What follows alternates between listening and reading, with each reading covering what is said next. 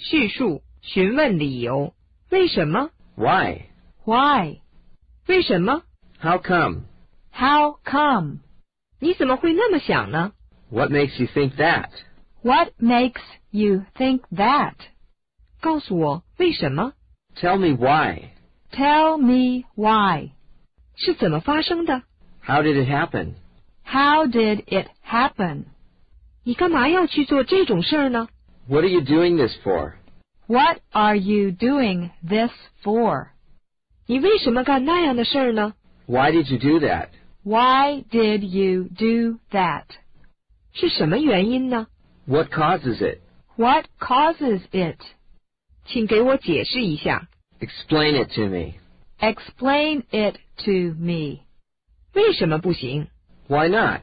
Why not? 你怎么那么高兴？ What are you so happy about?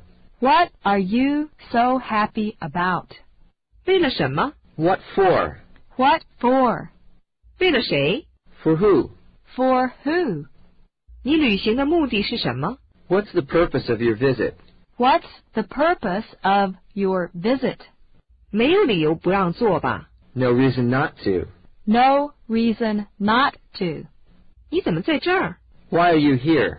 Why are you here? 我告诉你为什么。 I'll tell you why. I'll tell you why. 总之是这么回事儿。 In brief, it's like this. In brief, it's like this. 它的由来是这样的： It started like this.